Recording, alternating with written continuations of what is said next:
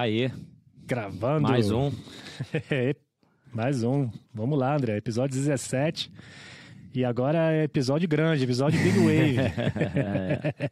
É, nós temos a presença do Ian Consenza e a Michelle Debouillon, representando o Brasil na, no Big Wave Surf. E é um prazer recebê-los aqui conosco no Surf Papo e Flow da WSL Brasil, comigo e com o Felipe Marcondes. E para vocês contarem um pouquinho, Bora. cara, da história de vocês, eu conheço o pai da Michelle, eu lembro da Michelle, eu cheguei a julgar a Michelle na SBT, o irmão também. E a vida deu tantas voltas, né, como, como a vida de todos nós. O Ian também começou a competir no circuito é, na, na, na, SBT, depois lá no circuito na FESERG, depois na OSP. Foi para as ondas perfeitas da Indonésia, com Tojal, a galera da Surfar, e de repente começou a desbravar as ondas grandes, assim como a Michelle, e hoje em dia vocês estão representando o Brasil aí muito bem. É, as coisas acontecem, né, cara? No mundo do surf é uma caixinha de surpresa. Quanto mais você vai abrindo portas, as outras portas vão abrindo. Quando tu viu, caraca, tô aqui, tô no WSL de Big Wave, é. representando com uma responsa na mão. Ah, demais. Mas acho que tudo tem um propósito ali. Se por um lado a gente faz escolhas quando é mais novo, e essas escolhas vão, vão resultar no que acontece lá na frente. Sem dúvida. A gente estava falando logo antes aqui, André, que vocês cres... meio que cresceram juntos, sim, né? Você e Ian. E falou que Vi você pegando as marolas lá eu já. Eu sou, mais, eu sou bem mais velho, né? Já... Não, tô brincando. Ele falou que, ele sempre falou, ele falou que você era referência, que surfava muito desde, É, desde, eu desde gostava de pegar umas bombinhas, mas não chego, não chego nem aos pés deles, não. Essa galera já tá numa outra, outro patamar. Eu tô velhinho, eu tô com quase 47. Cara, o Ian é bem mais novo, a Michelle é bem mais nova. Tubo, assim, desde moleque. É, é. E, é eu sempre gostei muito. E o André... Cara, ele é local do postinho. Não sei se ele caiu, se ele ainda tá online. Né?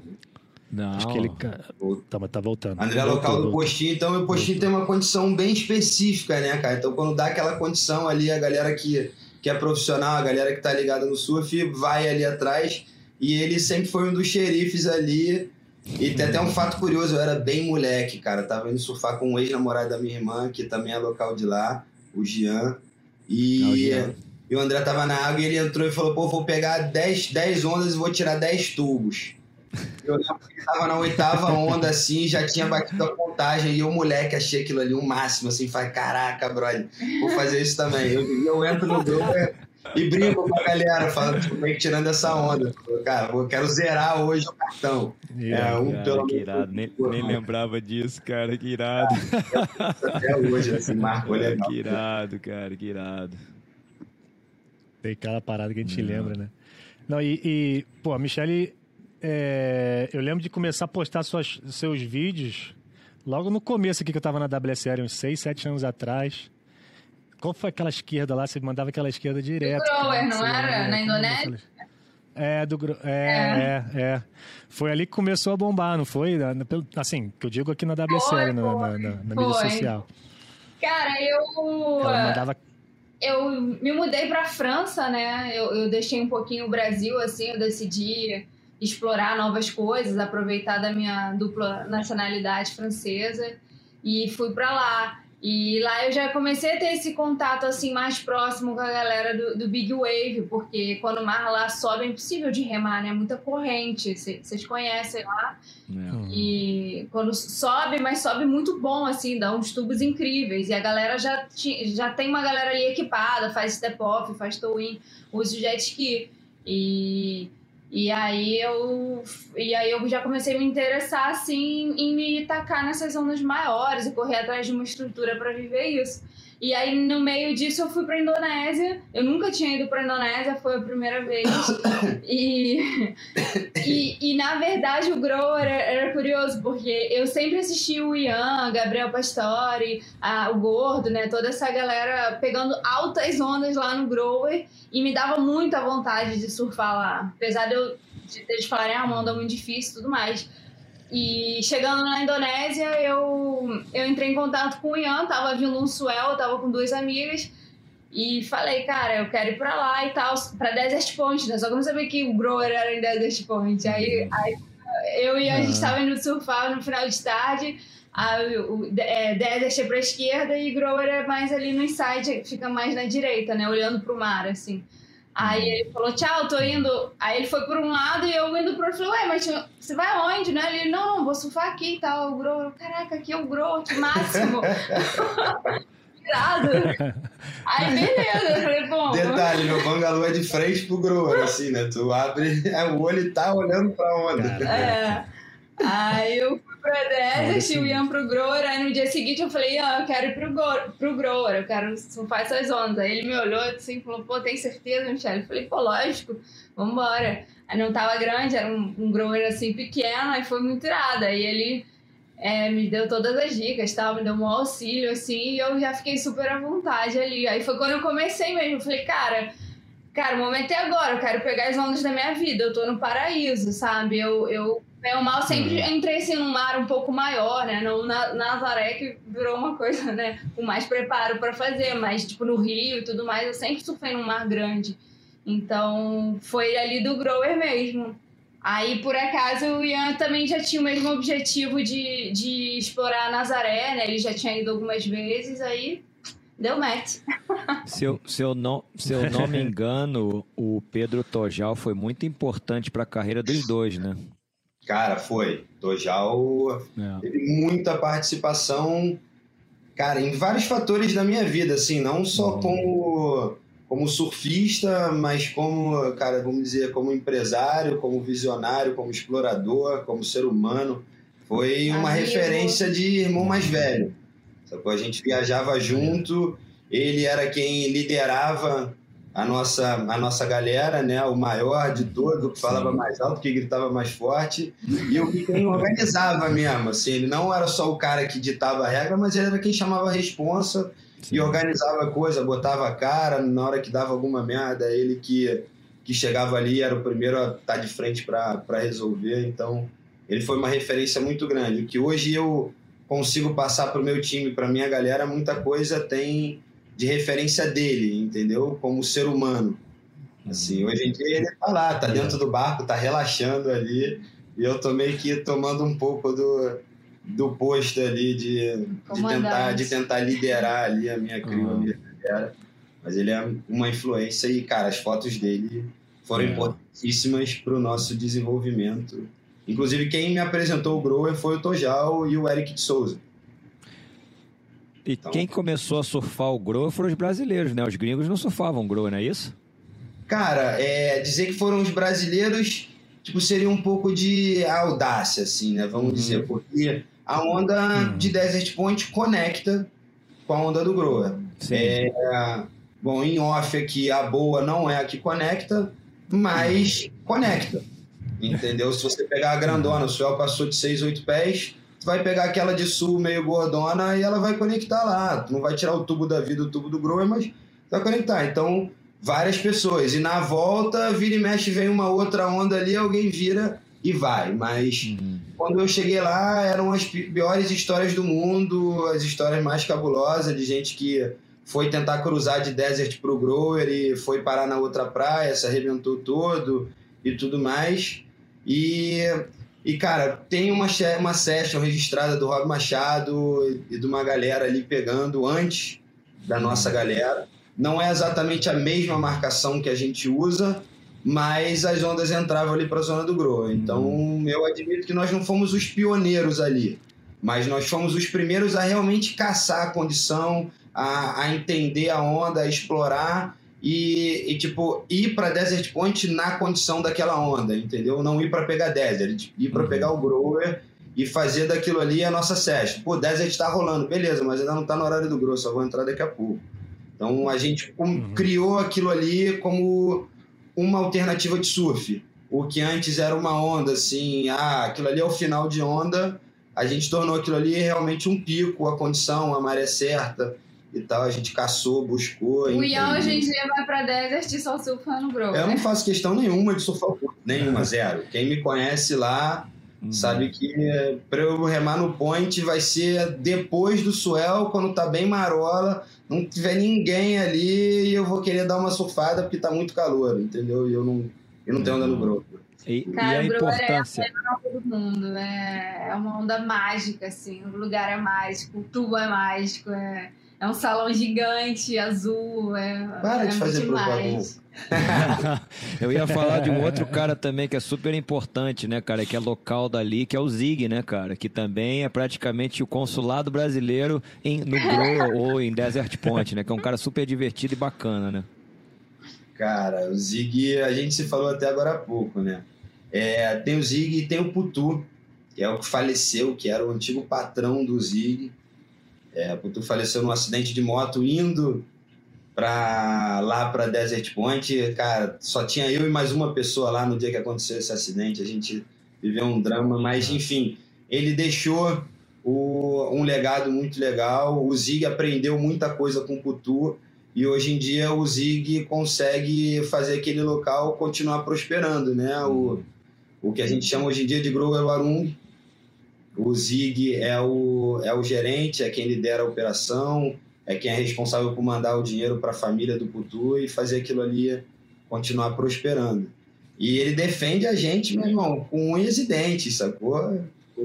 Conta tudo o que está acontecendo. Se moverem uma palha lá, tirarem uma pedra do coral, o Zig tá me ligando. Falei, ah, estão tentando tirar uma pedra aqui, o que, que eu faço? O que, que a gente faz? Então, é uma relação muito maneira, sacou? Tipo, eu tenho o maior orgulho de ser amigo dele, não só do Zig, mas como do Pelé, que é do Arung do lado, como, cara, tem a galera de todos os, os outros Arungs também. Então, tipo, é uma relação muito maneira. Sacou?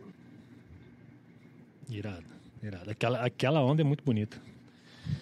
Visualmente, assim, assistindo, é que nem você falou, Michele, é um, é um tubão oco, né? Grande, tu, parece que a pessoa tá ali dentro, ali, confortável. Ela...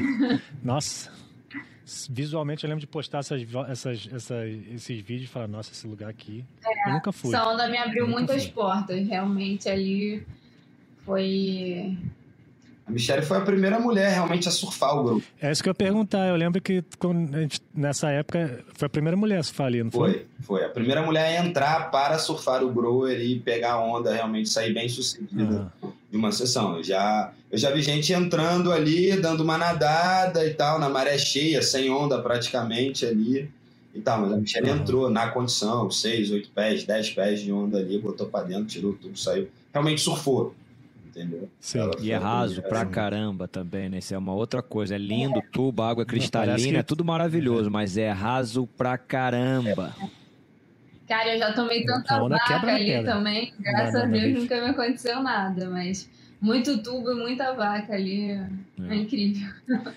Então, aí vocês, né, tivemos a história né, da, da, da, ascensão de vocês como surfistas profissionais, né, o Tojal teve essa importância pra caramba, na época ele era o cara, o diretor, é, junto com o José Roberto Aníbal da revista Surfar, que fez muito sucesso, acredito que uns 6, 7, 8 anos, teve né, o seu boom, e logo na sequência, cara, vocês começaram a migrar para essa, essa parada de onda grande, os dois começaram a se encarnar no negócio. O Michele foi morar na França, em Rossegó, a gente sabe quando o bicho pega, quando fica grande, o negócio é complicado. É e o Ian também num outro caminho também. Aonde que vocês se encontraram e como é que veio essa, essa, esse amor por um esporte que eu diria que é até meio que diferente do que vocês acabaram de falar de onda perfeita, tubular e tudo mais, manobra. É um, eu diria que até um outro esporte, até porque vocês também fazem towing, que é puxado pelo jet ski, e explicasse pra é. gente, é. para quem está assistindo a gente no Surf Papo e Flow, como é que foi esse processo de, de, de adaptação a um esporte diferente. Cara, vou começar e depois ela, ela continua, senão eu acabo falando demais. É, cara, a gente se encontrou mesmo, nosso relacionamento começou lá em Desert Point, depois de uma sessão no Grower ali. Ali a gente começou a, a criar um relacionamento e no meio da temporada é, eu tive a, a, autorização do meu patrocinador para comprar um jet ski em Nazaré. Já tinha ido para lá algumas vezes e fui comprar e nisso falei para Michelle, falei, ó, cara, essa temporada eu vou ficar lá full time, vai ser a temporada inteira, vou estar com a estrutura e tal. E ela falou, cara, quero me aventurar por lá um pouquinho mais. Nisso eu já estava ali meio que pegando as ondas com chumbo, com alemão, e a Michelle ia para dentro d'água ali com a gente, pegava um pouquinho, ia experimentando, ia tomando gosto, Até que chegou um momento, cara, que não tinha mais como evitar de falar para ela, não, hoje você não vai. Porque ela estava indo em todos os mares, estava sendo bem sucedida, estava mandando bem. E chegou uma hora que ela falou, cara, ó, eu tô comprando meu jet ski aqui, tá? Isso eu não preciso de vocês, não. Vai falar que eu vou ficar no eu vou meu jet. E como é que eu vou segurar, sacou? Eu não quero ter problema em casa, ela tá independente ali. Então, vamos embora, cai pra dentro. E aí começou. É. Cara, na verdade, assim, no primeiro ano que nós estávamos juntos, né, lá em Nazaré, eu, Ian, o Lucas e o alemão, é...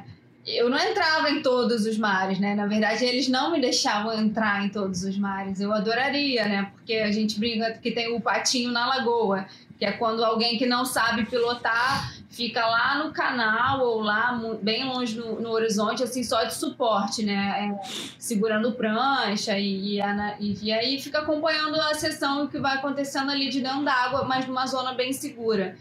Então, o primeiro ano, quando eu conseguia entrar, que não era para surfar, que o mar estava assim bem grande, eu, eu, fazia essa, essa missão lá do patinho na lagoa, né? Foi o meu primeiro carro. Isso em Nazaré. Na equipe. Nazaré? É, em Nazaré.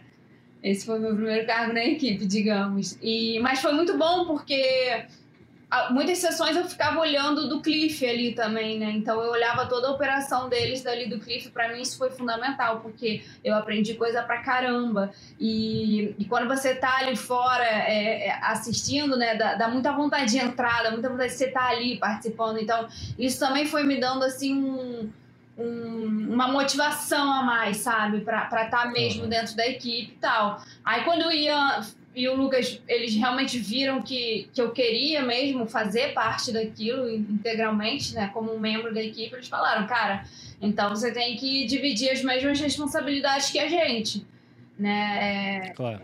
Então isso foi muito legal quando eu escutei isso, sabe? Eu falei, pô, beleza, vamos embora. Aí Aí começou, eu falei, cara, vou comprar então meu jet ski para aprender a pilotar, porque se eu capotar, se acontecer alguma coisa, é meu jet ski, é minha responsabilidade, né?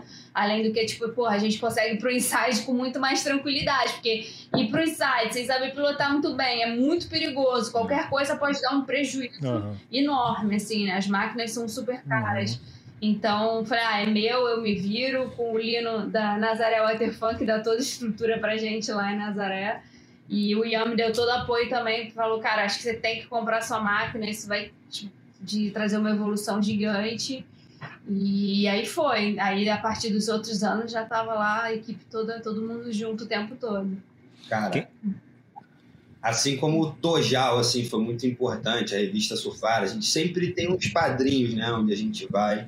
E a Nazaré Waterfan foi uma empresa que abraçou a gente, o Lino especialmente, o Lino como uhum. pessoa, independente de marca, de qualquer coisa, o Lino abraçou a gente é, como casal e como amigos, assim, né? Tipo, abraçou o casal e abraçou o Ian, abraçou a Michelle. É, e, cara, o Lucas, principalmente, o alemão, a turma.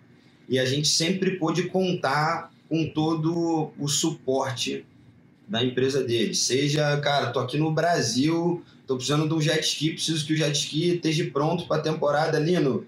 Cara, preciso que tu arrume um jet ski, deixa o jet ski pronto para mim. Chegou lá, tem um jet ski zero comprado para mim. Depois a gente dá um jeito de pagar, vem premiação, vem campeonato e tal, mas uhum. ele nunca deixou faltar nada para equipe. É. Ele é português? Ele é português. É. Então, Melhor ele viabiliza tudo. Lino, precisamos do jet ski na Espanha amanhã. Ó, estamos aqui surfando o Suel, precisa sair da água enquanto eu descanso, enquanto eu estou na fisioterapia, o jet ski tem que estar tá indo para Espanha.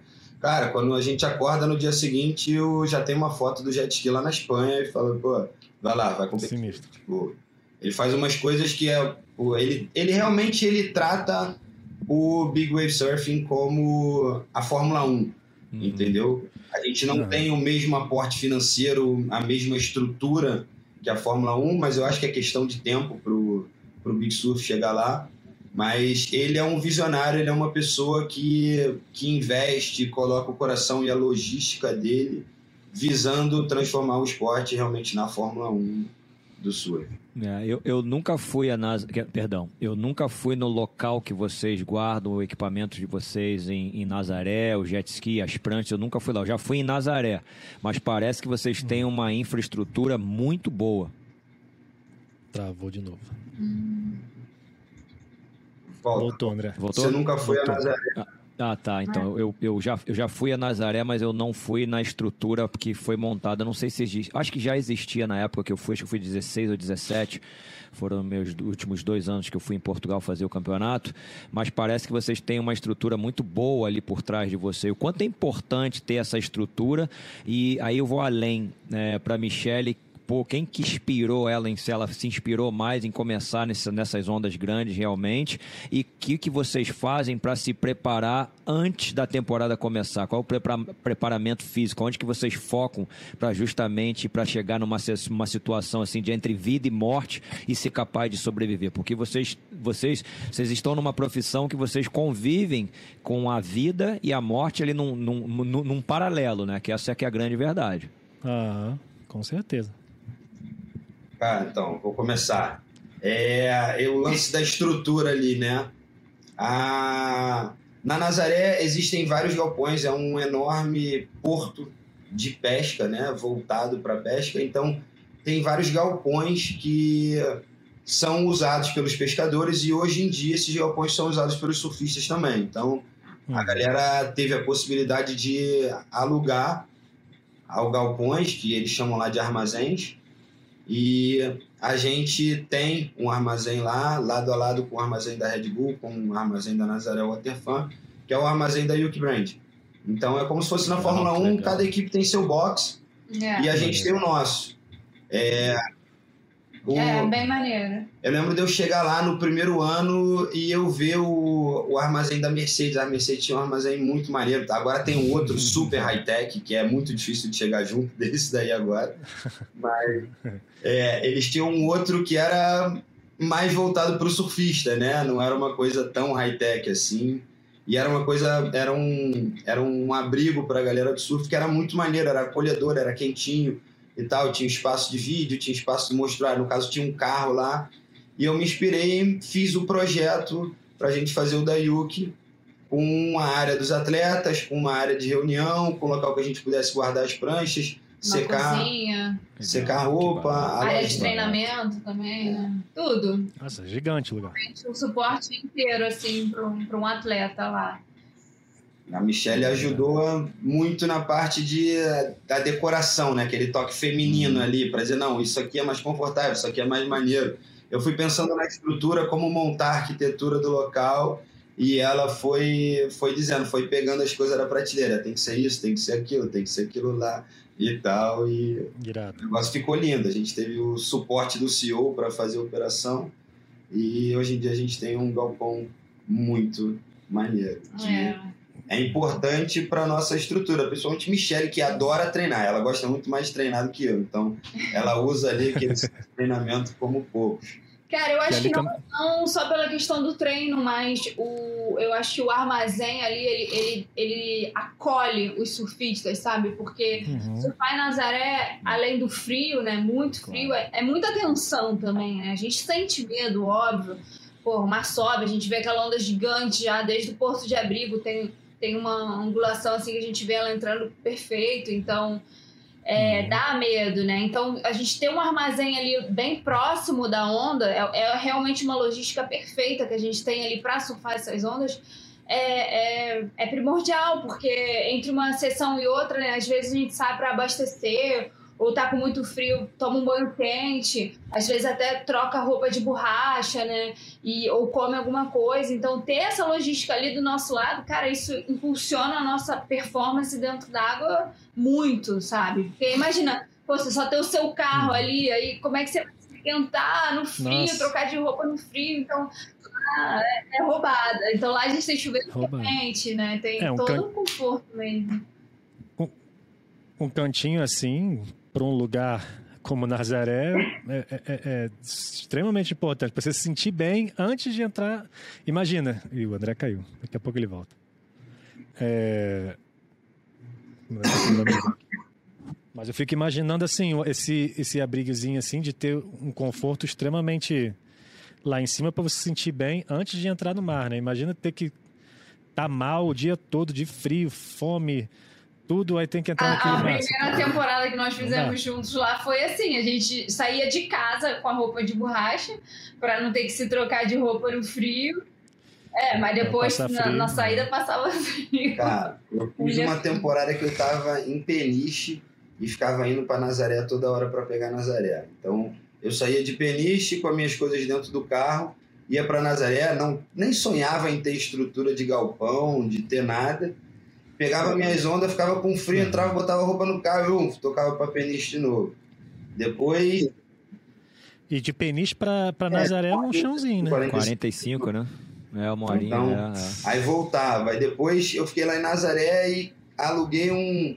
Tipo, aluguei não, né? O camarada falou, cara, ó, bro, bota o gás aí, ajeita o container e fica aí. Meu Deus, foi tipo ficar morando dentro de uma geladeira, Um freezer, um freezer, um freezer. Aí foi ali, era, era, era do carro.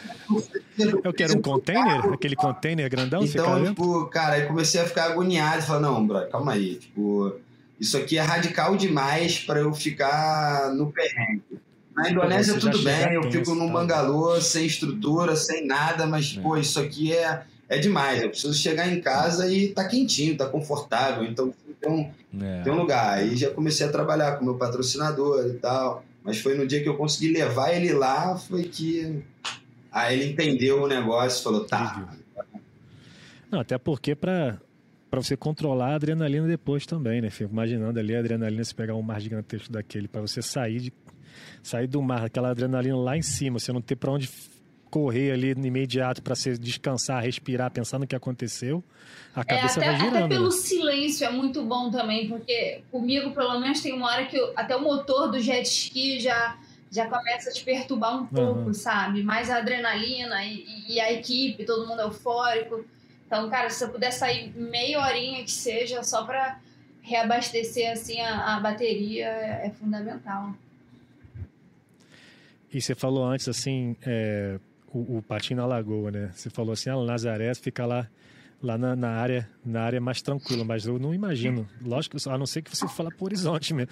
Mas não imagino um lugar tranquilo lá em Nazaré, não. Cara, tem. Só de ficar no lago, o patinho da lagoa já é um treinamento é, tenso, é um treinamento, né, Sem dúvidas. É. Por aí, cara, é porque ali é tenso, não tem, não tem brincadeira, entendeu? É muito pesada. É... Sair do porto de abrigo até uhum. o até o até o line-up, cara, demora 10 minutos no máximo.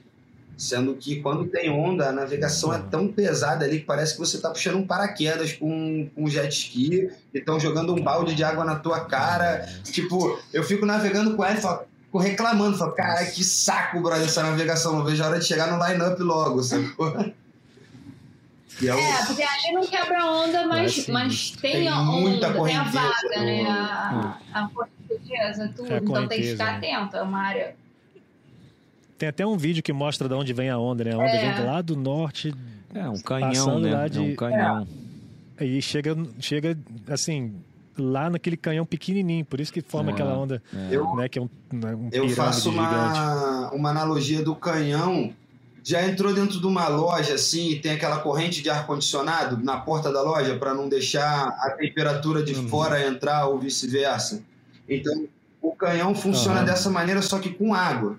Então, tu imagina que é um, é um, é um condicionador de água, assim, indo para cima, né? E que não deixa a ondulação passar. Então, a ondulação bate nesse corredor, de, nessa correnteza que vai para cima e volta para Nazaré. Então, toda aquela zona que a sul do pico, que no caso é na direção do Porto de Abrigo, é uma zona de muita correnteza, de muita turbulência que vem debaixo do fundo do canhão e é projetada para dentro daquela uhum. área. Então, só de ficar ali, tu fica chacoalhando, brother. No barco é pesadelo máximo. Tá Os pescadores ali são muito cascudos. Pesadelo máximo. É, não, o negócio ali é, é brincadeira. Parece que é todo o, a força toda do oceano se concentra e vai para cima daquele canhão e forma que é. essas ondas que são realmente, cara, é, é difícil de explicar, porque eu acho que não tem nenhum lugar no mundo parecido, não, cara. Não é. tem, não. É Igual é que nem tem, é difícil de explicar Chopo, é difícil de explicar Nazaré. Entendeu? Tipo, é, como que aquilo é, acontece num espaço tão pequeno, falei... com tanta força e, e ainda é sofável, entendeu? Sinistro. Sabe uma coisa uma coisa para mim que é maluca, cara, é do lado da praia, do lado esquerdo, olhando do cliff, não tem onda praticamente. É, não tem em termos, né? Porque o canhão barra, foi aquilo que eu te falei. O canhão faz essa é. corrente, não barra. Mas, cara, no uhum. beat break lá embaixo. É pesado. Quando tem, vamos lá, 40, 50 pés de Nazaré, cara, dá 10 pés de onda ali, bem pesado. Parece muito com Copacabana, posto 5 de Copacabana, lembra um pouco. Eu já vi que que é, ali pro sul? Ali pro sul? É, na Praia do Sul. Na Praia do Sul. Lembra muito ah, Copacabana. É, sabia. Porque porque eu sei que em Nazaré, no lado direito, onde vocês surfam um pouquinho mais pro lado direito, também quando tá ali 4 a 6 pés, 6 a 8 pés, é incrível. Lembra, lembra Itacoatiara, na é verdade? Tá. É uma mistura de pipeline com São Conrado ali, com Itacoatiara. É, Digamos que a pressão é. de São Conrado com o shape de de pipeline com São Conrado ali, entendeu? Com a proximidade da areia. É animal, cara. É animal. É, é lindo. Marola em Nazaré, cara, é, é uma delícia. É. Eu falo que tipo, o towin mais gostoso que tem em Nazaré é daquele de 15 a 25 pés. Cara, dá altos tubos, tu pega os tubos de braço em pé, zoando, brincando. Vira divertido. É, tipo, é, é surreal. Tipo, tu fazer towin pipeline, entendeu? Tu fala, caraca, abrir, fechar um pipeline pra fazer towin. E tem, sei lá, oito picos pela praia quebrando o triângulo. Uhum. Para remar acaba que fica ruim, porque é muito pique, é muito triangular, então a galera da remada não consegue pegar tanto. Mas, cara, a gente de Towin se esbalda ali. Isso é, é muito Irado. André, tava falando antes de você entrar aqui, é, ah. é, no off aqui, antes de a gente gravar, né? É, para mim, assim, quando eu fui lá no primeiro evento, acho que era o segundo evento, não sei, do, do Big Wave, em Nazaré. Cara, eu tive mais medo na praia ali do que eu tava na praia, na praia, normal, na praia. Quando tava... Mas você tava no cliff ou você tava na praia? Não, lá embaixo na praia, areia tá fofinha. E a visão tá, é, é, é medonha. É o caldeirão da bruxa, velho. A visão ali é... Caveirão da bruxa. Caveirão. É. Eu falei, mano, se eu cair nessa água aqui, eu vou passar um perrengue da minha vida, é. só aqui na é. beirinha. É, eu te... fiquei com mais medo ali do que no barco no Cara, Uma coisa que acontece, vira e mexe, nossas pranchas vão parar na areia. Agora não que a já tem todo um esquema de segurança ali na da, da prefeitura da, do município de Nazaré que está colocando uma equipe 100%. Todo dia tem uma equipe na praia ali. Mas antigamente não tinha. Então, às vezes, nossas pranchas iam parar na areia, aí vinha alguém Tipo, uma pessoa qualquer, um turista, brother. Vamos, vamos falar aí um lugar sem praia, ali, entendeu? Um turista que foi ali e o cara vai querer pegar a nossa prancha. Brother, vem a onda ali na areia e lá, lava. Acaba que às vezes a gente até tudo. quase tem dois trabalhos, sacou? Um de pegar a prancha e outro de resgatar o cara, que senão o cara vai morrer ali. Então a gente, quando, quando tem isso, a gente já grita de longe: não, não, não, não pega, não encosta. As pessoas ficam até meio assustadas, falam, tipo, por quê? Quando a gente vai pegar a prancha, a gente fala, cara, aqui é muita, muita violência, vai tocar na prancha, a prancha é pesada, a areia é mole, tua perna vai travar na areia, vai vir a onda, vai te varrer. Aí os caras, tipo, é, é tudo diferente. Até descendo assim, ali, até descendo do cliff pra ir pra praia, tem aquela pontezinha ali aquela fininha. Aí quando é. tá gigante. É, a escadinha ali. Aí quando tem, tá indo pra praia, assim, tem um negócio ali pra, ca, pra, ca, pra caverninha. Você olha para baixo assim, aquelas ondas vindo e fala, nossa, um terror de Aquilo, aquilo ali é o Coliseu, né, brother? Nada impede do leão se levantar e subir a plateia, entendeu? É. É, é, é, isso, é verdade. Lá em cima, meu irmão, cuidado. É verdade. O Ian até falou isso antes que a gente, antes de a gente começar a gravar, e falou, até falou uma coisa interessante, que em Chopo, você cai, você cai ali, só tem um jeito de se machucar ou de se, se dar mal, né? Tu se bater ali a cabeça é. e alguma coisa Tem uma chance, uma chance. Uma chance. Tem uma chance, né? Uma chance. É. Em, em Nazaré. São vários. São vários. É, várias chances. É. É, pode, muita coisa pode dar errado ali, cara. Ali é sinistro. Ah, inclusive antes da onda, durante a onda, depois da onda Sim. e depois, e depois do, do rescue. Depois... Tu caiu na onda, né? Tem tudo que pode acontecer na tua onda. Tem uma prancha de 10 quilos se embolando junto contigo ali, tem o caldo que vai é. ser longo. Tem a força da onda. A força né? da onda que pode te quebrar fisicamente. A gente, exatamente, a gente não treina só a apneia, né? Pra estar tá ali muito tempo embaixo d'água. A gente treina pra estar tá forte, né? Os dois fatores principais ali, você tá Sim. com o seu corpo forte para aguentar a pancada da, da onda, né? E, e, e a sua mente está tranquila sabendo que aquilo ali uma hora vai passar. Então, é, pô, eu já bati costela, né? É, a perna dá um jeito assim do joelho doer. Então, realmente, ali no momento que você está embaixo uhum. d'água, você tem muita chance para se dar mal.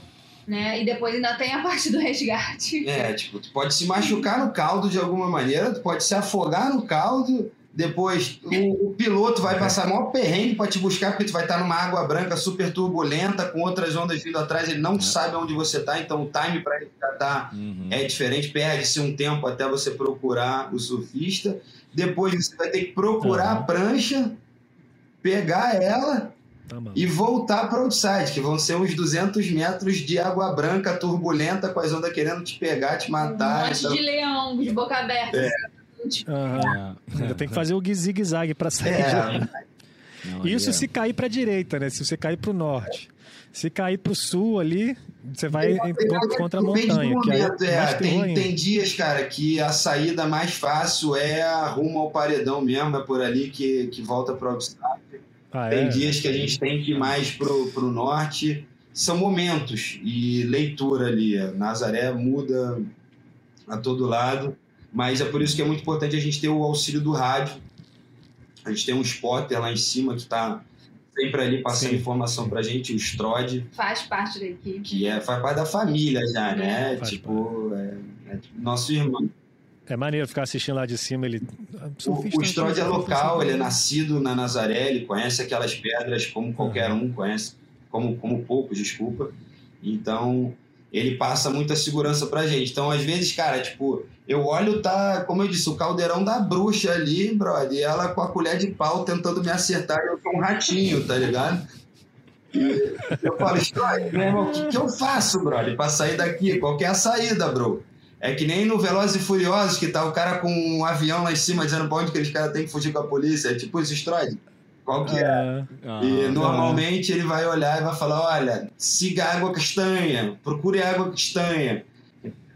Ah, é a água mais turbulenta que acaba se formando uma espuma castanha, que essa espuma vai com a corrente. Então, quando não tem saída, a gente procura essa água castanha ali, que em algum momento vai abrir uma porteira justo nela.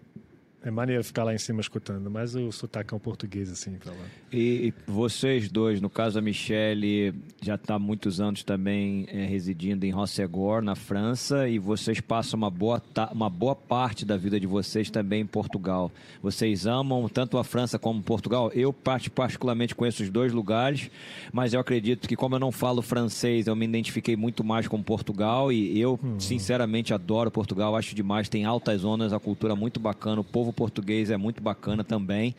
E qual é a, a visão de vocês desses dois países? Cara, é, eu sou suspeito para falar, sacou? Eu me sinto muito em casa em Portugal. Minha família, ela veio 75% de Portugal, 25% da Itália. Então, eu fico na Europa como cidadão italiano, mas meu pai tem cidadania portuguesa, minha avó é portuguesa, então, e teve uma história da minha família que saiu de Nazaré. Então, Olha, teve, eu fui buscar aqui recentemente minha avó faleceu e ela veio puxando histórias da família assim, antes de tudo, e ela falou: "Cara, agora você está com essa conexão em Portugal, eu quero te contar o que eu acho que são os nossos laços de família e tal".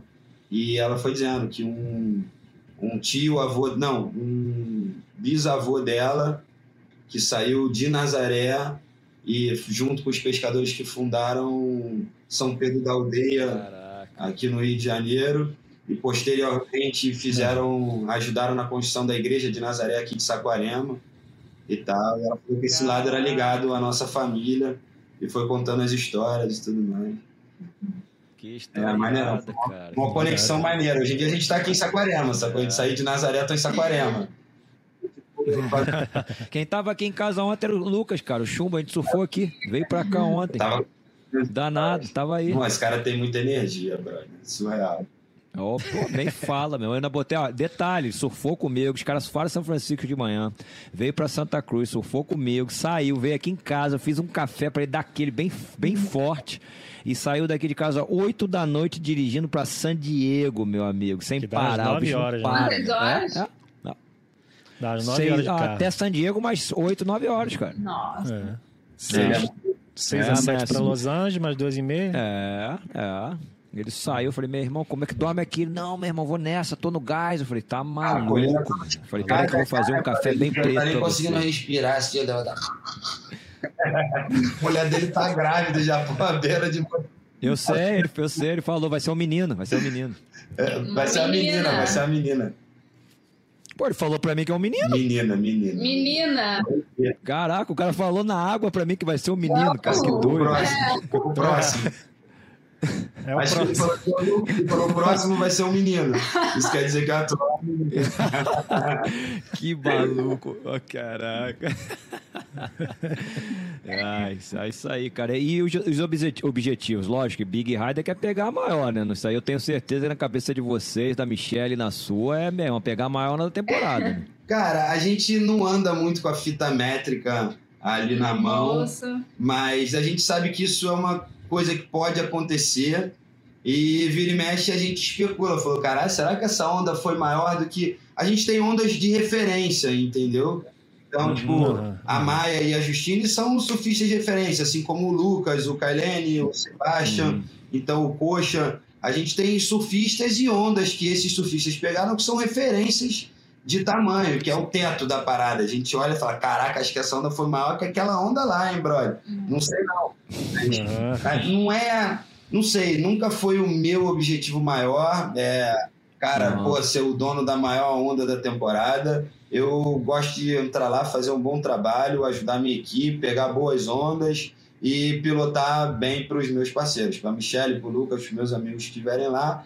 E tá, ter a certeza de que eu estou fazendo um bom trabalho, não só para minha carreira, mas para os meus parceiros, entendeu? É. Se vier a maior onda para mim, cara, consequência. consequência, entendeu?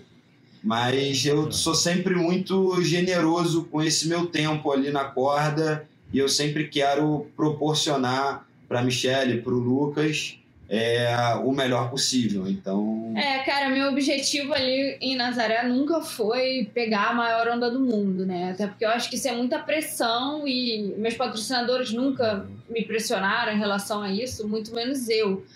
É, quando eu comecei a, a surfar Nazaré e ondas assim, né, gigantes, é, foi, foi algo muito mais pessoal, foi algo muito mais é, é, era como assim, se eu estivesse avaliando a minha carreira fora do meu corpo, né? A, a Michelle como surfista profissional, o que, que eu queria deixar como legado, é, que como eu, que eu seria ser, que, como que eu queria ser vista no futuro, assim. Então eu acho que tava uhum. faltando algo ali para completar a Michelle como surfista profissional.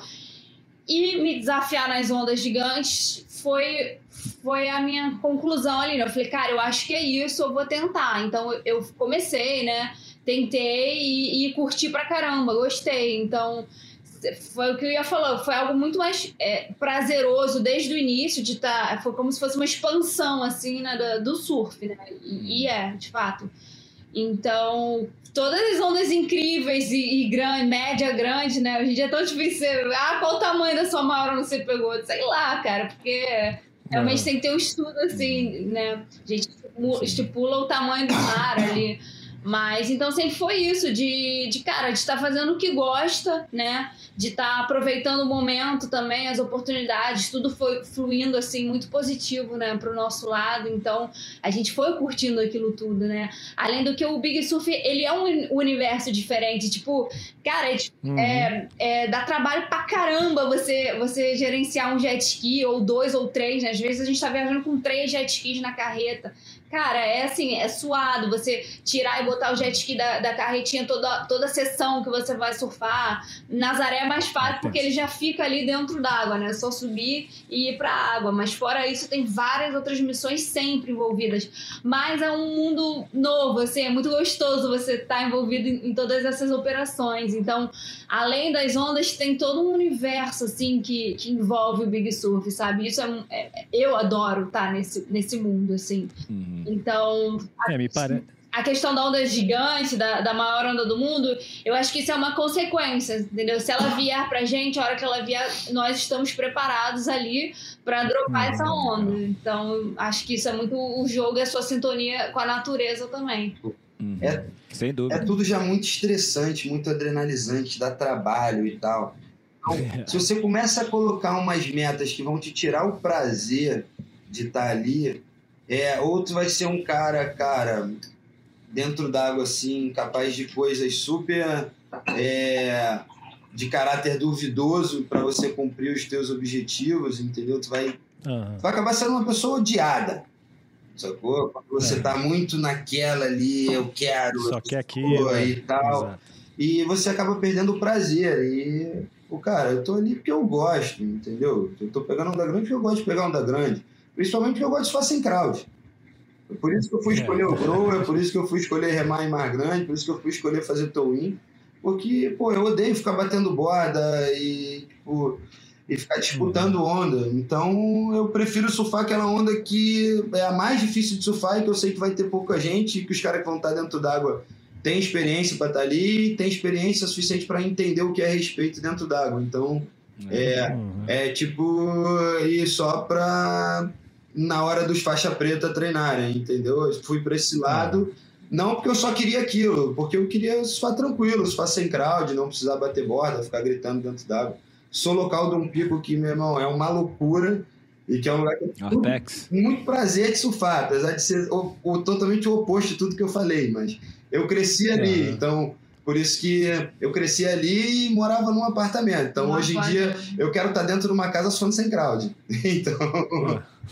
Eu também. Eu então, também. É. Não, acho que também o interessante assim que eu vejo é, de vocês, assim, que como o André tinha falado mais cedo, é um, parece um esporte à parte de tudo, porque quase todos os esportes você meio que se autodesafia, é um desafio com você mesmo.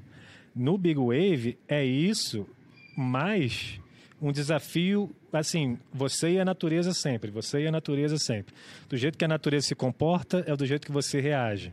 E aí é, você tá, sempre tem que estar tá ligado ao seu, ao seu auto, é, é, é essa auto desafio com a natureza também. Por isso que eu acho extremamente interessante. Eu acho que por isso que eu vejo que as pessoas que gostam muito se unem muito, que esse, esse mundo do Big Wave também é, é, muito unido, né? Vocês se ajudam demais, você vê que todo mundo ajuda todo mundo, é, tá todo mundo ali querendo ajudar ou, ou, ou deixar uma pessoa mais tranquila.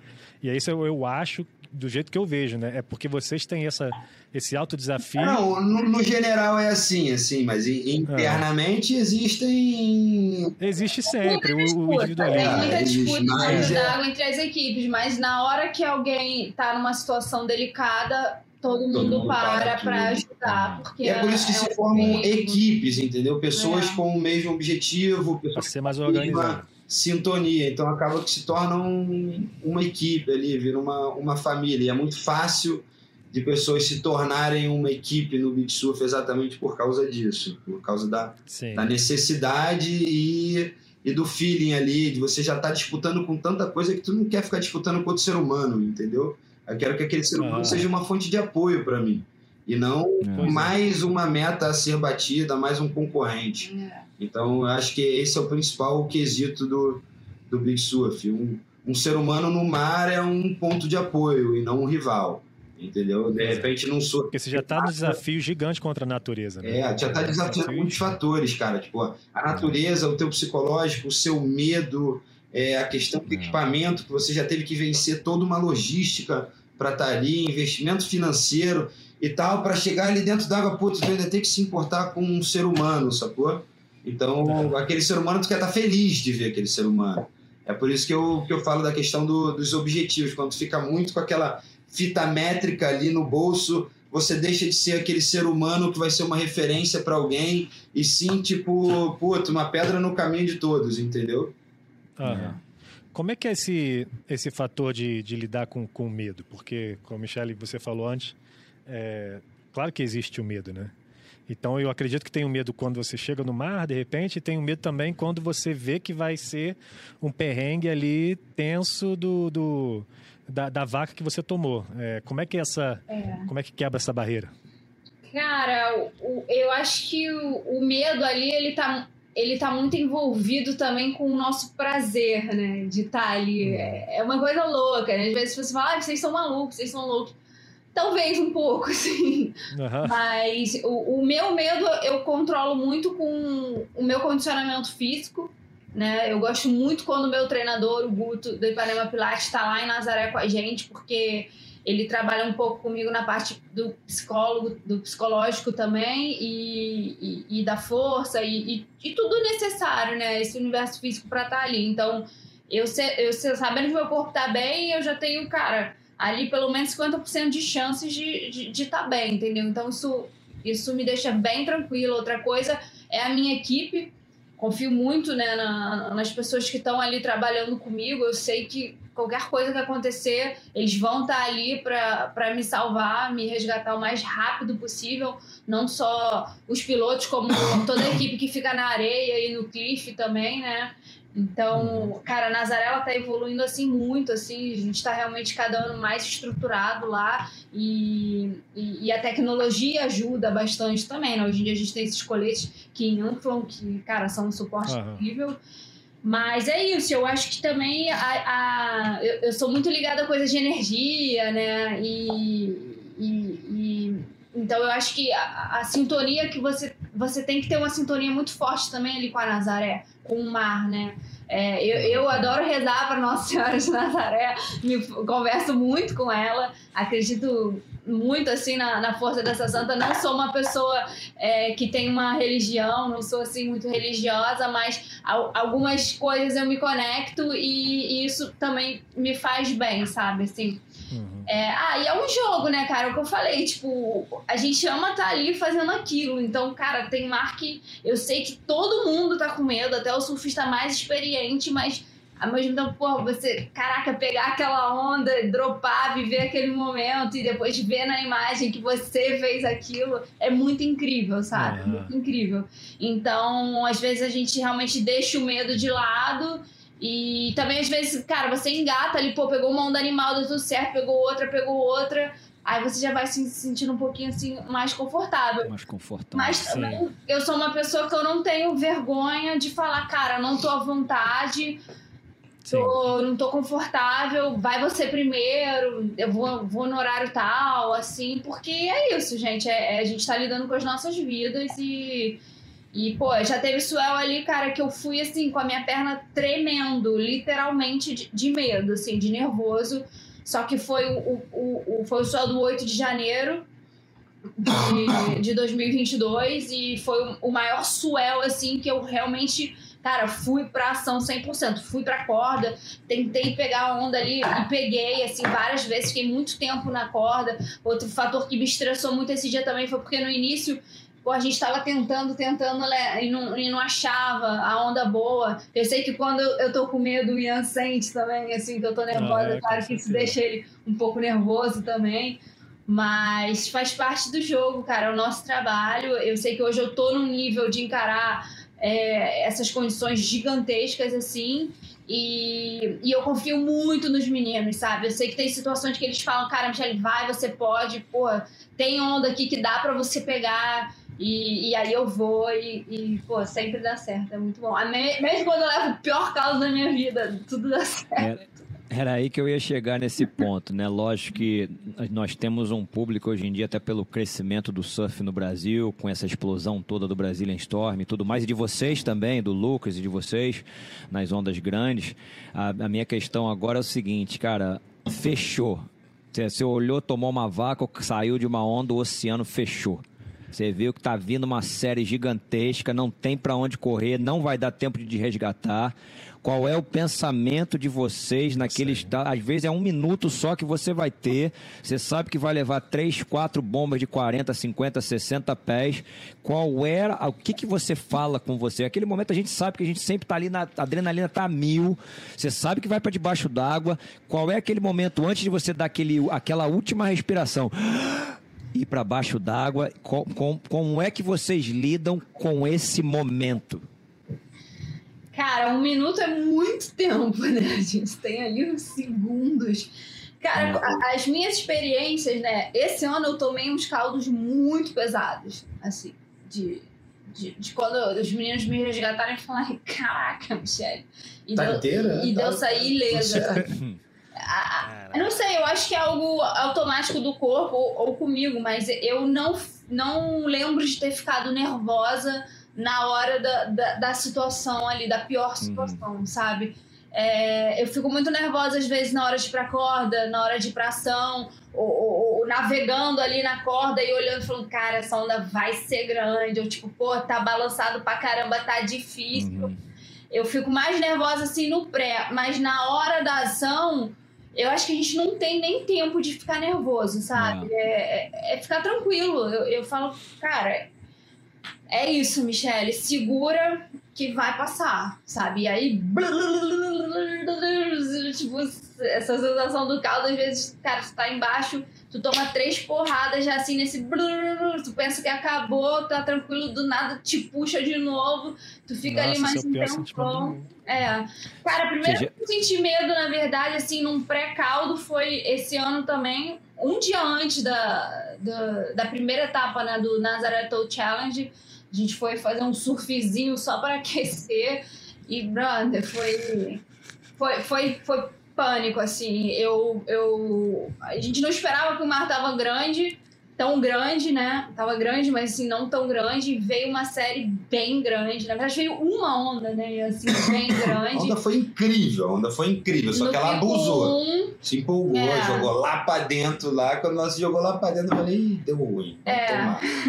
Cara, esse ano, na verdade, essa temporada eu, eu fui com tudo, assim, pra essa temporada. Eu falei, cara, esse vai ser o meu ano e eu quero surfar igual o Lucas Chumbo, eu quero pegar tubo igual o Ian, eu quero pilotar igual é, os dois.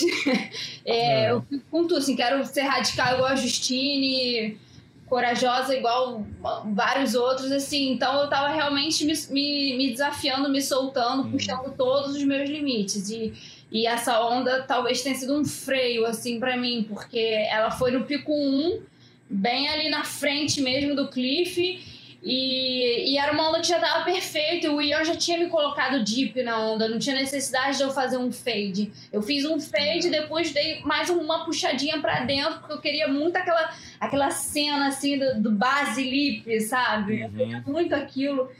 Só que eu, eu, eu, acho que eu não tive uma leitura assim tão, tão correta, né? Da, da, do momento em que eu tava da onda, do momento em que eu soltei a corda. E, brother, quando eu olhei para cima, tinha um prédio d'água gigante caindo em cima de mim, literalmente. Só que era uma onda oca. Não era nenhuma onda que tava mais cheia, assim. A onda virou, ela virou um double up sinistro. E, cara, chegou aquela sombra em cima de mim. Eu foi ali, foi o único momento assim da minha vida até hoje na Nazaré que eu falei, cara, seja o que Deus quiser, assim, realmente. E eu acho que o que me salvou foi porque eu puxei o colete antes da onda bater em mim, porque na imagem dá pra ver. Cara, se ela não caiu em cima de mim, ela caiu, sim, milímetros próximo e isso com certeza salvou minha vida, porque eu podia estar toda quebrada, toda quebrada, porque devia ter, cara, não sei, uma ou duas toneladas d'água ali hum, caindo. Não, é, fácil. Ou mais, eu nem sei calcular assim, toneladas. Um então, metro cúbico de água vai dar uma tonelada. Eu, eu fiquei muito é. nervosa, eu acho que foi uma, das... de 60 pés, quantos é. metros Uma das é. piores sensações, assim, que um surfista pode passar. E até vários, vários surfistas vieram depois falar comigo quando viram as imagens, falando falando, pô, Michele, foi sério, sabe? Tipo, aí na, Nossa Senhora de Nazaré estava ali comigo. Eu acho que o, o medo ali faz a gente se preparar muito mais. Assim, a Nazaré hum. ensina a gente a lidar com medo. Uma coisa é a gente hum. entrar dentro d'água, o mar tá grandinho, e a gente dá aquele, desculpe o termo, né? Que a gente chama no surf, dá aquela peidadinha na hora que rema na onda. Sim. Na Nazaré não, sabe? A partir do momento que tu entrou no line-up, tudo pode acontecer. Tu tá em cima do jet ski lá fora, tudo pode acontecer. Pegou na corda, meu irmão. Pode cair na corda ali, nem pegou a onda, tu caiu na corda e veio uma monstra atrás, não deu tempo do teu piloto te resgatar, tu tomou. Saiu do zero, foi pro mil, entendeu? Não foi nem zero a cem, tipo, foi zero a mil teu batimento é. ali. É. Então, isso faz a gente se preparar. Quanto mais tu vai lá em Nazaré, tu tem a tua primeira experiência, tu desce aquela onda, deu tudo certo, tu fala, caraca, brother, que coisa incrível, fiz o snowboard na minha vida.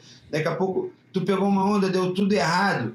Aí que tu entende, tu fala, cara, calma aí, se eu quero viver aquele êxtase todo, dropando a onda, eu tenho que estar preparado para viver o inferno se alguma coisa der errado. Então, Falou tudo. É aquilo, isso vai. Quando você nunca teve uma experiência ruim, você ainda não tem um medo. Uhum. Depois que você vive uma experiência ruim ou você presencia uma experiência muito ruim, você começa a ter o medo e para você aliviar parte desse medo, você se prepara, né? Que aí você começa a bloquear. Fala, pô, calma aí, minha prancha está muito boa, então não corro risco de cair por causa da prancha.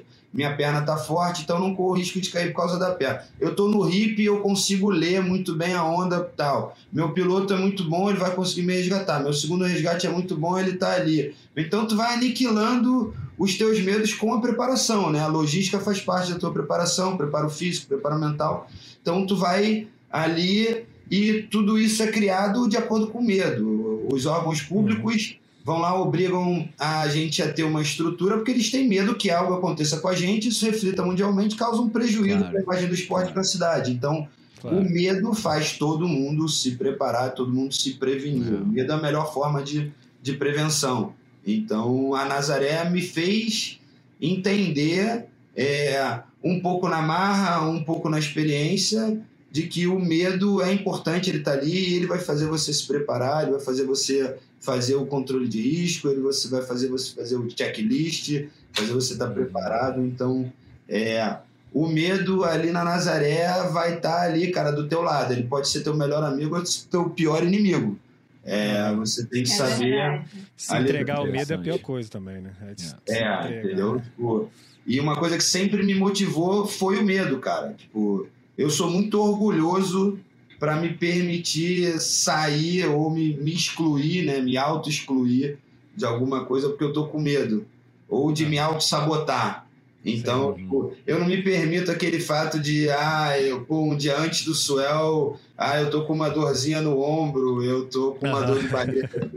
Eu sou orgulhoso demais para isso acontecer comigo, entendeu? Pode ser com dor de barriga, com o braço enfaixado e tal, mas é, fator físico não vai ser um fator que vai me tirar. Então, mas uma coisa que eu já aprendi é que quando a gente está com muito medo e quando a gente tem essa carga de adrenalina antecipada, a gente começa a sentir muito o nosso corpo.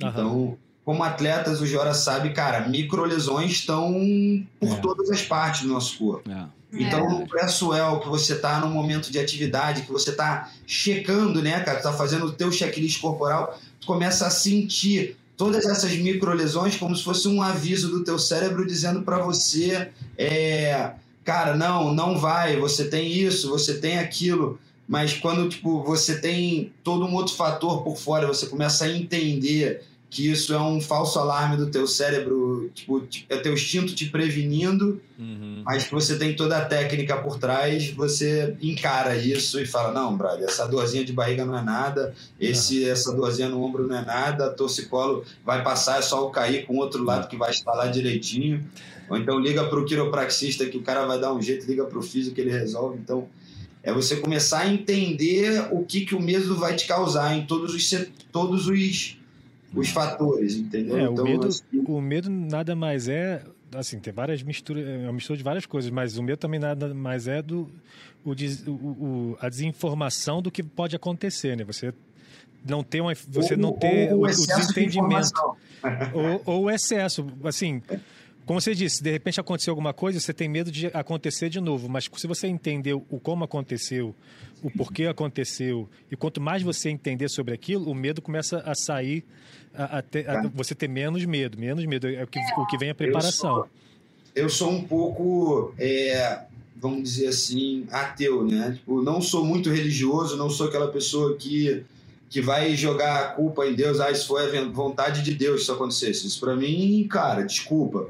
É, isso aconteceu porque tiveram alguns fatores, ou fator humano, ou negligência, alguma coisa aconteceu. Então, não, não sou tão dessa linha. Para mim existe o preto e o branco ali, o colorido, o cor-de-rosa, nada mais é do que uma mistura das cores. Mas o que o que para mim faz muito sentido é a investigação de tudo que acontece. Então, todo acidente que acontece ali em Nazaré ou ao redor do mundo, eu sou muito focado em tentar entender o porquê que aquilo aconteceu, cara, do primeiro instante ao último que nem como se fosse um acidente de avião. Assisto muitos programas que, que falam acidentes aéreos e tal. Uhum. Então, isso mostra, cara, tudo que acontece. Assim, às vezes, um erro de liderança uhum. Causou pô, um desastre aéreo, sacou? Porque o Sim. copiloto não teve voz para poder comunicar alguma coisa com o piloto estava intimidado. Então, muitas coisas podem acontecer. Uma falta de um, de um, checklist, uma negligência, de repente, de, um, de uma organização ou qualquer coisa, entendeu? Tipo, alguém que não cobrou ou uma capitania que não cobrou determinado equipamento de segurança. Então, você começa a ver tudo o porquê que as coisas acontecem. Uhum. Então, e como é, preparar também, e, né, quando acontecer. E aí tu vai se preparando, entendeu? Tu vai se prevenindo. É, assim como eu acho que também muitas vezes a gente acaba criando barreiras né, na, na nossa vida, uhum. no futuro. Então acho que o medo, às vezes, ele é só uma barreira que tem que ser quebrada ali. E aí você, bum, porra, quebrou aquele muro, você, você tá vendo o que, que tem ali atrás, você fala, pô até aqui também não, não era tão assim, não é tão assim, passar exato. por isso, né? Então, é, tu, não, tu não consegue quebrar um muro com um martelinho, né? Tu vai ter que pegar uma marreta, uma britadeira. Então tu tem que se preparar para quebrar aquele muro facilmente. Vai indo passo a passo. Tu vai sofrer demais e não vai conseguir chegar lá. Então. Exatamente. Uma coisa isso, cara, tu tem que estar tá preparado, não é. tem jeito. Tu pode chegar lá com uma mão na frente e outra atrás, uma equipe te abraçar um dia ou outro, mas quando tu bater de frente com a realidade, tu vê que é, tu não tem preparo, tu não tem a logística, tu não, tu não se preparou né, para aquilo ali, é quando as coisas ficam mais sérias, é quando o negócio acontece e quando o cenário fica realmente feio. E acaba que as equipes que estão preparadas é que tem que resolver a coisa. É mesmo. Mas tudo bem, é uma área oceânica. Cara, acontece, eu, eu vejo assim, pelo, pelo esse papo todo que você está você tá contando pra gente, o que é muito bacana, você fala que gosta de ver outros programas, de ver o que acontece com os acidentes e tudo mais. Na verdade, você está pegando todos esses, esses exemplos, você está sendo seu próprio detetive para que não aconteça com vocês numa situação que você sabe que pode acontecer mais dia ou menos dia. Porque essa é a parte do Big Surf. O cara que surfa pipeline, uma hora ele vai bater no riff. O cara que surfa chopo, uma hora ele vai bater na bancada. E o cara que surfa Nazaré tem muitas coisas que podem acontecer. Como você falou, você pode ser atropelado pelo seu próprio o cara que vai te resgatar, porque ele não te vê naquela, naquela espuma branca gigantesca. Você pode tomar duas ondas de hold down de na onda da cabeça ficar debaixo d'água e ninguém te, te, acertar. Tem muita coisa que pode acontecer. Você pode ser engolido, como a Michelle foi engolida por uma onda que ela não esperava, que ela acabou atrasando demais e a onda engoliu ela. E graças a Deus ela, ela sobreviveu. E foi importante para ela também para saber: opa, é melhor dar uma freadinha aqui, porque de repente eu estava puxando demais e eu estava brincando com a morte. Então, é, cara, é isso. A vida é, da, é ela, vai te tá, ela vai te falar o tempo inteiro, entendeu? O feedback ela, ele vai estar tá sempre vindo. Cara, eu tô preparado. Pô, acabei de tomar duas ondas debaixo d'água e tô me sentindo monstro. Ou você, cara, tomei uma média e, porra, não me senti bem, não me senti confortável, levantei com o pulmão explodindo. Então o que, que você tem que fazer? Você tem que treinar mais. Uhum. Uhum. É. é. o que fala Entendeu? no MMA, então, é, né? É, no MMA. É, é mais ou menos a mesma coisa, cara. É o que fala no MMA, no, no Muay Thai, eles falam. O, o, pior, o pior golpe, o pior soco, o pior chute não é o mais forte, é aquele que você não vê. Então, o que você não entende, né, o que você não está preparado, o que você não vê, é o que vai te mais prejudicar do que, de repente, o mais forte, o maior, ou qualquer outra coisa. É, é por isso que é muito é. interessante esse, o Big Wave, que ele se relaciona a muita coisa. Né? É, é, como é, você falou, é. tipo, programa de avião, se relaciona também aos outros atletas, porque tem que estar preparado para o que claro. você não conhece. É tenso. Cara, 99,9 das vezes que existe um acidente, é, eles são ocasionados por um erro humano. Hum. Entendeu? É. Em algum momento alguém errou. É. Ou errou no preparo do equipamento, ou errou na puxada, ou errou na leitura da onda. É. Algum momento alguém falhou. É verdade. Entendeu? É. Ou seja, de lá de cima do rádio, ou seja, do piloto, entendeu? Então, do rádio à prancha, é, existem muitos fatores humanos envolvidos ali, tem. então pode ter muito erro. Então tem que estar tá todo mundo muito é, consciente. É. É, na verdade, a gente se prepara muito também para lidar com o inesperado, né? Isso. Porque uhum. a Nazaré é uma surpresa, por mais que a gente tenha feito ali todo o, o, o setup dos equipamentos, conferido cada, cada detalhezinho, cada coisinha no jet ski, na prancha, entre a equipe, os rádios é, a gente tem que estar preparado para lidar com o inesperado. A, a, única coisa que eu, que eu aceito que não dá para ser erro humano é se der uma pane elétrica no jet ski. Aí, aí, aí é o que Pessoal, é... Mas, cara, tudo o resto, mesmo é tudo... com uma quebra na máquina, ou foi alguma negligência, ou foi uma falta de manutenção, falta Pode de observação. Também, né? Verdade. É. Então, tipo, eu, eu não perdoo nada, sacou? Eu investigo tudo do mínimo ao final. Agora mesmo ontem passei o dia inteiro refazendo a minha carretinha e ela tava perfeita, sacou? Uhum. Quando eu cheguei lá, o cara falou, cara, por que que tu tá, tá fazendo? Eu falei, brother, porque já deu um ano e meu protocolo é de ano em ano trocar o rolamento e a fiação. E troca aí mesmo. Se tiver boa, não tá boa, não interessa, troca. Irado. Assim é por isso. Sabe o que é engraçado? Vocês falando sobre isso tudo, cara, nesse bate-papo muito bacana, é que parece que vocês são paraquedistas. Porque nada pode dar errado. Porque no paraquedas, se o paraquedas não abrir, meu amigo, acabou. Se abrir errado e também. com vocês é a mesma coisa, é. cara. Com vocês é a mesma coisa. Só que vocês têm que pensar ainda em muito mais do que apenas dobrar o paraquedas perfeitamente. Tem muito é jet ski, é gasolina, é manutenção, é a corda, é a onda que vai tomar na cabeça, é a onda que pegou muito atrasada, é o tempo, é o bump do vento, é tanta coisa, é a maré que tá mudando, é a correnteza que tá de sul, é a correnteza que tá de leste. É uma loucura, cara. É tenso. Não, tudo. Tem a navegação do vento, tu vai é, colocar o é. na onda. Pô, tô falando até segredos aqui, entendeu? Tipo, tu vai mirar o vento para ver a melhor colocação que tu vai colocar o cara claro. do vento. Claro. Entendeu? Tem um milhão de leituras, de fatores que vão acontecer. Ela tá me olhando aqui, tipo, o que, que você tá falando aí? É, não, mas com certeza. Faz teu como surfista, eu entendi na hora que você acabou de falar. Tem tudo a ver, cara. Tem tudo a ver. Tem Tudo várias bem. coisas ali que diferem. A gente tem uma equipe muito boa, bro. A gente dá aula dessa porra, entendeu? Uhum. A galera é muito boa. O alemão treinou a gente muito bem, sacou? A gente é veio de escolas fera. e de uma galera muito boa e que a gente puxa e se puxa muito, sacou? Hum. Eu dou alto esporro na Michelle, ela me dá esporro de vez em quando também, claro. no Lucas Idem, e a gente se cobra muito, sacou? Porque. Tem horas que o pau come. É, o bicho pega, sabe? Fala, Pô, mas cara, só foi uma erradinha, uma erradinha não, meu irmão. Pô, se fosse lá em Nazaré. Porra, mas tu tá aqui no meio da barra, tem seis pés de onda, relaxa. Não, tudo é treino, vambora, não dá mole e tal. Quero pegar a boa ali, quebrou a boa e eu tô aqui tomando na cabeça. Uhum. Então a gente se cobra muito, entendeu? Tipo, muito. pra estar tá afiado Sim. em todos os. Assim. Eu, eu consigo entender completamente, porque vocês se cobram, porque você sabe que a hora que o bicho pegar é a vida de uma, um de vocês que vai estar tá ali na linha, amigo. É a vida de um de vocês. É? Tá na linha. É. Tem que se cobrar mesmo, cara. Tem que Tem se cobrar. cobrar em 24 horas. Pra, pra fechar não, meus parceiros tomarem nenhuma onda na cabeça. Se ele caiu na onda dele, sacou? Beleza, mas a próxima eu não vou deixar ele tomar. Uhum. Vou estar ali justinho. Então, eu me cobro muito para que isso não aconteça. Todos os wipeouts que a Michelle tomou, ela não tomou nenhuma onda depois, sacou? Uhum. Ou era eu resgatando ou era o Lucas. Estavam os dois ali Tipo, pronto pra pegar. Se tomou uma, foi uma, no máximo. Não, tô que eu tenho o melhor piloto do mundo, né? É. Que bom. Que mas bom. essa autocobrança é tudo. Né? uma galera muito boa da pilotagem, mas o que faz a diferença Existe. mesmo é o comprometimento. É. é. o quanto você tá comprometido em não falhar. Sim. Entendeu? Cara, eu, é sou completamente leigo, tá? Eu não, eu não, eu fiz towin acho que uma vez na minha vida, em 20, sei lá, 20 anos atrás, talvez até mais, no postinho, um amigo meu que tinha acabado de chegar de, de Jaws e me botou numa onda, legal. Só que o meu irmão faz, provavelmente vocês conhecem ele, o Vitor Giranelli, e, e, e ele me falou o seguinte, cara, que o piloto é uma peça importantíssima.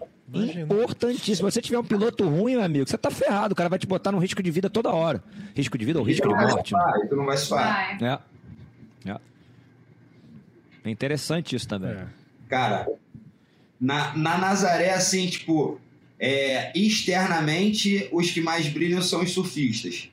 Mas internamente, os mais cobiçados são os pilotos. Tá vendo? É isso que eu perguntar. Na é época, isso, é. É, o, é, é uma guerra, tá ligado? Tipo, a gente tem a nossa equipe bem fechada, então não fica muita gente tentando azarar a nossa equipe. Mas, uhum. cara, o alemão, na época do Suelco, o alemão trabalha com isso, ele ganha dinheiro pilotando para outras uhum. equipes e tal. o alemão é disputadíssimo, o nego é, faz. Sei, ele é um dos melhores. Né? O alemão lá, pô. A gente, cara, dá aula de, de towing lá quando o mar abaixa.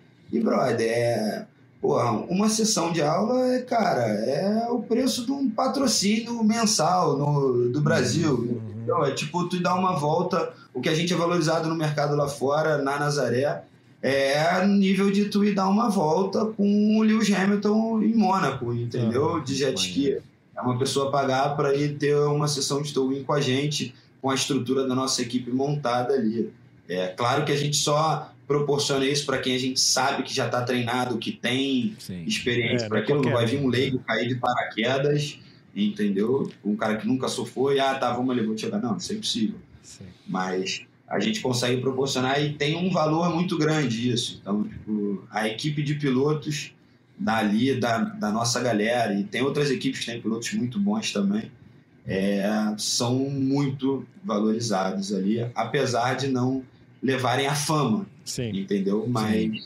É. ganham um respeito no métier muito grande. Eu acho que parte da minha evolução e do respeito que eu conquistei lá foi muito devido a pilotagem ali, é o que eu consegui desenvolver de habilidade lá, graças aos toques que eu fui é. recebendo ao longo da vida. É Olha só, você acabou, de, também, você acabou né? de tocar. Tá ajustando as coisinhas ali, isso aí, pô, É, brother, eu não quero que o meu avião caia, nem que o meu paraquedas não abra. É, então, exatamente. Eu... Mas, aí, já, você...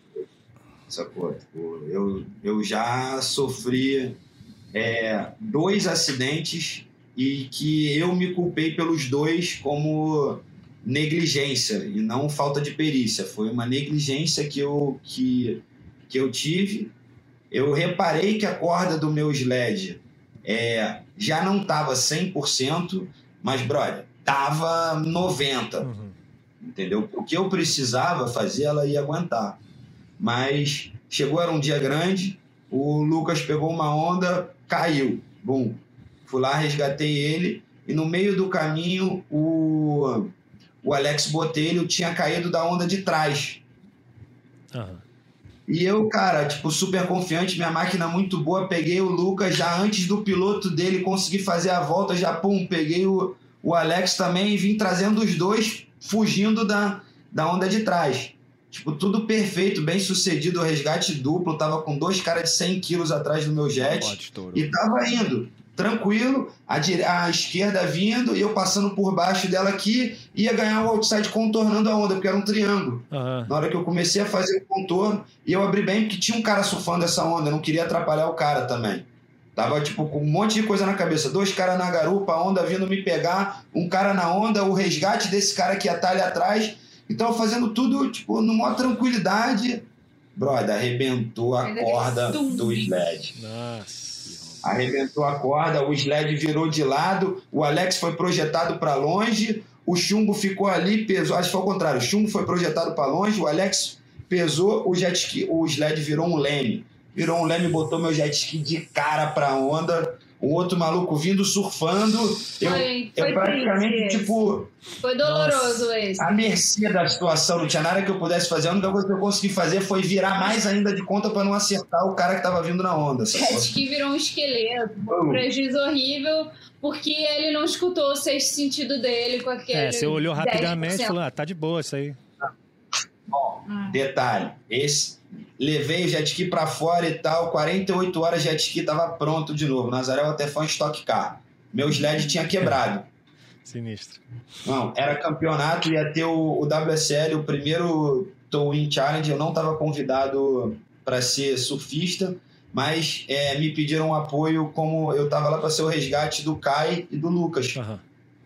E, e a WSL falou, cara, Ian, é, se você quiser um extra, quando não for bateria deles, você cobre as outras baterias como apoio do campeonato. E nessa primeira bateria do campeonato, não era a bateria do, dos moleques, mas eu já estava ali animadão para já aquecer a turbina e tal. De repente, meu irmão, virou um inferno o oceano. Quando eu olho para a beira, tá o Nick Von Rupp subindo e descendo lá embaixo, ninguém tinha ido buscar ele, pô, fui eu, lógico, bum, cheguei lá. Cara, quando colocaram, não fui eu que coloquei o sled no meu jet, outra lição que eu levei para o resto da vida. E colocaram um sled que estava programado para os grampos do Yamaha e eu uso o Sidu. E a clipagem é diferente. Uhum. Preciso fazer um ajuste mais curto. Peguei o Nick, tudo tranquilo, estamos ali saindo do salseiro. Daqui a pouco passamos uma onda mais alta. Na hora de voltar, o sled, como estava mais longo, aconteceu alguma coisa, ele veio parar debaixo da turbina. Lá está o Ian, no meio do salseiro, sem turbina, porque projetava para o sled. Nossa. Bom, enfim, bom, ski explodido, Ian e Nick no meio do terceiro pico, sendo arrastado para o quarto, ninguém via a gente, eu chamando no rádio, ninguém escutava, e cara, daqui a pouco eu falei, pô, estamos realmente numa sessão ruim. É porque a correnteza, ao invés de levar eles para areia, tava levando pra eles para dentro. Para dentro e para fora. Zona pra, mais perigosa, para fora da zona do campeonato. E, e eu acho que nesse momento ninguém viu a gente, que estava todo mundo ocupado com muita gente sendo resgatada. Eu falei, cara, estamos meio mal aqui agora. Não via mais, não via meu jet ski e sendo arrastado. Tomei a primeira, explodi. Tomei a segunda, explodiu o segundo, o segundo cartucho Tomei a terceira, explodiu o terceiro, só tinha mais um cartucho. Falei, cara, tipo, tô começando a achar que eu tô numa situação ruim. Aí daqui a pouco começo a escutar um barulho, barulho do meu jet ski vindo. falei, cara, tem um jet ski parecido com o meu vindo. Daqui a pouco é o Nick chegando com o meu jet ski sem banco, sem capô, sem nada. Era um, literalmente um esqueleto que funcionava ainda. E quando ele parou do meu lado com o sled, o sled estava torcido ao contrário, assim, virou. O fundo do sled estava para cima, não sei nem como, os elásticos para explodir na pressão máxima. Aí ele entrou assim e falou: Cara, o jet ski não funciona. Aí eu só, cara, tinha quebrado meu nariz nessa, nessa hora que tinha batido com o, o, nariz no, no jet ski, quando eu tava resgatando ele ali, quando eu fiquei sem turbina tentando segurar o jet. Eu lembro de eu botar o braço debaixo do braço dele assim e apertar o Sport Mode, que é tipo ligar o turbo do jet. Aí eu falei, cara, vou ligar o turbo, se tiver se tiver alguma mangueira fora do lugar, eu vou explodir o motor, mas pelo menos a gente sai daqui. Aí pipi, ligou o Sport Mode, eu falei, dá um tiro reto em direção à areia, brother, vamos embora pegar outro jet ski para voltar pro campeonato. Ah, sinistro. Depois funcionou. E depois disso eu fui analisando tudo que tinha ah. acontecido, olhei o sled, todas as situações, e cara, desse dia em diante eu passei a ser tipo é, zero chance de negligência. Se tem um fiapo da corda que eu acho que não tá legal, meu irmão encomenda outra corda e esse sled só sai depois que tiver perfeito. Não, não existe mais chance para o erro, certo. entendeu? Legal. E eu legal. precisar usar meu equipamento, é, eu preciso que ele esteja 120%, que se eu precisar forçar 20%, uhum. ele vai aguentar. Yeah. Se ele tiver 90%, e eu precisar forçar ele 110 vai dar merda. Não, então, é a, aprendi. Então, Profissional, profissionalismo, ah, cara, é. com as roubadas todas que te deu conhecimento. Profissionalismo ao E você tá, trouxe bom. profissionalismo. Muito bom. É, e a gente tá vendo a equipe crescendo, né, cara? Tá, tá todo mundo é. crescendo, tá todo mundo dando certo. Então, irado, que... irado. Pô, pessoal, muito obrigado aí mesmo pela participação de vocês. Nossa, esse papo aqui a gente vai ter que ter mais, porque. Cara, o jeito. A curiosidade que eu tenho de, de disso, assim. Nossa, eu, para você. Pra, pra, é, do jeito que eu vejo vocês, assim, é fora do, fora do normal de ser humano, porque para ter essa mentalidade. Para ter essa é. mentalidade, não é nem nenhum por cento do mundo que tem. Assim, pra, ah, e sim. ainda mais ter essa cautela de, de, de, de, de ter o preparo, saber o que, o que pensar é, ter esse sync de mente e corpo e ter esse, esse, esses detalhes de, de, de, de, de é, é, checar todos os checklists, tudo certinho. Logística. Logística. E, e, aí tem o fator de frio. Me... Tá louco. Tá louco. Mas. Mas brigadão mesmo. É muita coisa. Realmente. Tem que amar, meu amigo. Tem que amar, muito. Tem que amar muito. Muito maneiro. Muito tem maneiro. que amar muito. A honra, honra, é. honra gigante ter vocês aqui. A gente que agradece, cara. Muito obrigado pela participação de vocês. Um grande abraço, sucesso, saúde, muita paz para todos vocês. Valeu, pessoal. Maneirão, galera. Obrigado pela chance aí. Desculpa se eu falei demais. Nada, não, tem, mais, tem que falar demais, rapaz. Isso aqui é, é, ba, é, é bate-papo. Tem, tem, que falar, cara. É podcast, tem que falar. tem que falar. Quanto mais, melhor. É. Pô, foi demais. Muito obrigado mais uma vez. Um abraço pro Jean, pro seu pai, um abraço pro seu irmão. Grande abraço, Jean. Muito, vamos ver se a gente pega uns tubinhos aí qualquer dia desse junto. Não, não, não, não, não no patamar de vocês.